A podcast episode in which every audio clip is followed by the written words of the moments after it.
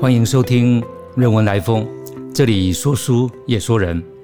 我是中央研究院中国文哲研究所李玉林。今天跟大家分享的是，呃，台湾作家夏曼兰博安。夏曼兰博安在最近出版的著作《大海之眼》中，将自己定位成一个世界岛屿作家，一个海洋民族的海洋文学作家。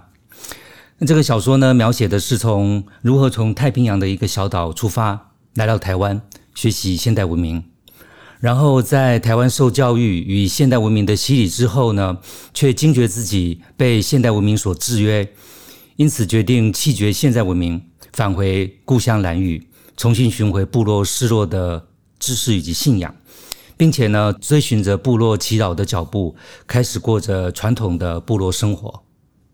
从小岛出发，前往大岛，热切的学习，希望能够进入现代文明。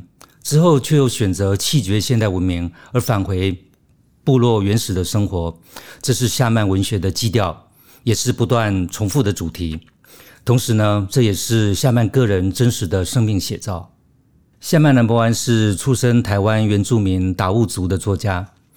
达悟族世代居住在台湾东南海面的兰屿。是太平洋岛上一座美丽的岛。在日本人、汉人将现代文明带入岛屿之前，岛民族世代以捕鱼为生，并且拥有千年以上悠久的部落历史与文明。夏曼南博安曾经以游牧的身体来刻画自己的生活以及精神上进退维谷的两难。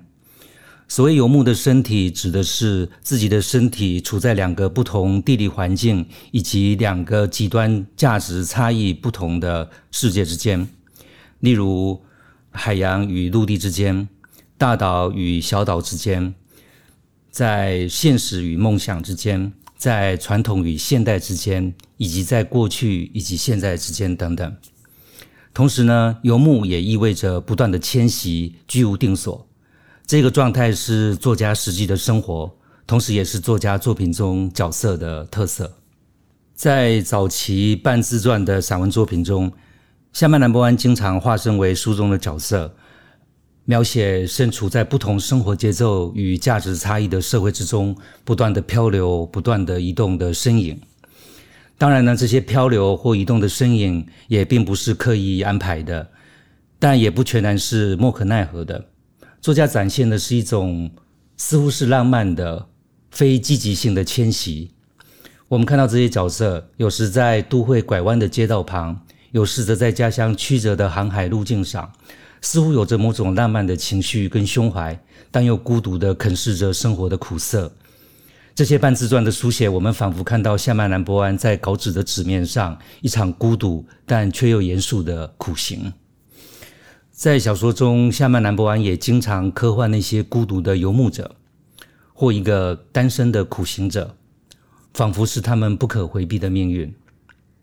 例如，小说《老海人》一中的主角海人诺马比克，海人从海岛来，说话很短，但他的绰号却与海相关，更与海浪密切相关。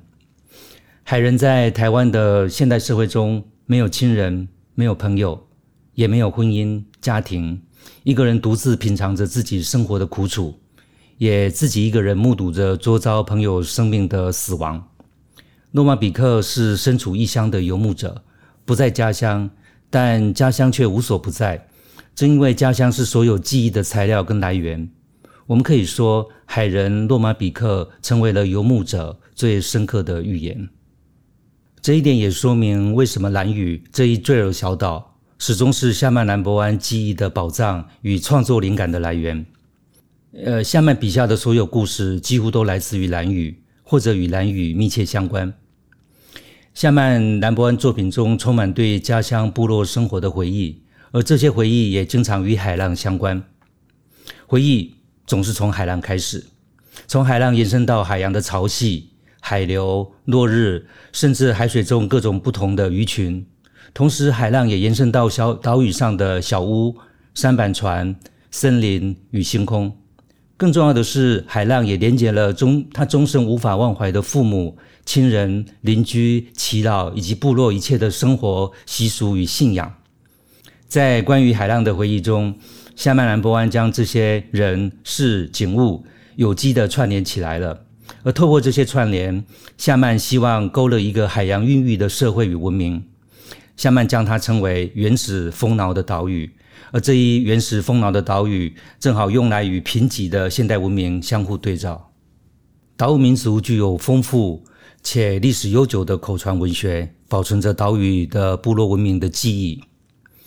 夏曼则以中文创作，努力传达口传文学中的神话传说、知识与信仰等等。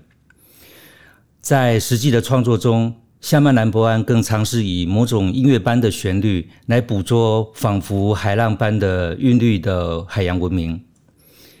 当进入夏曼文学的世界时，读者马上可以发现作品中充斥了音乐的动机与主题。夏曼经常描写声响，各式各样的声响构成了达悟的环境与生活的描写。这些物件的声响与海浪的节奏相互应和。也包含了其他事物，例如鱼群游动的声响、水流的声响、浪涛的声响等等。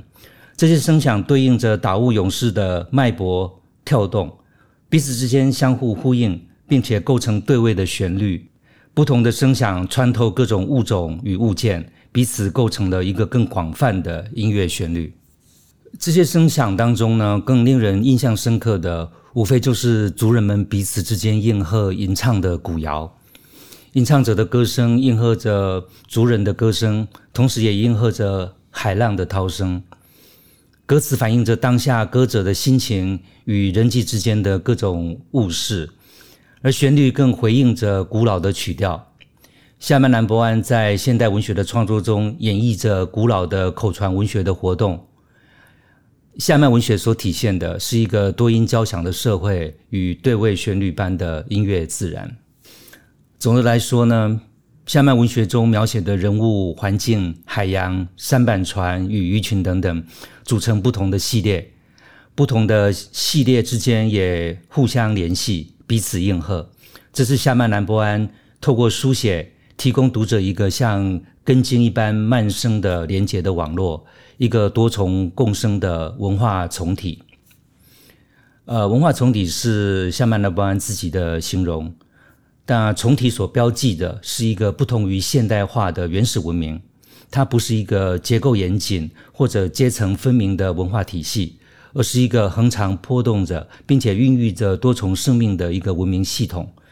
并且从体呢，它强调人与物事以及人与环境之间的连结，因此朝向其他物种与生态系开放。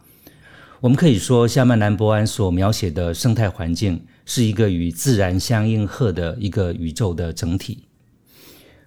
夏曼南博安说：“我们的世界完整了。”我们可以这样理解：如果夏曼的文学构成了一个完整的世界。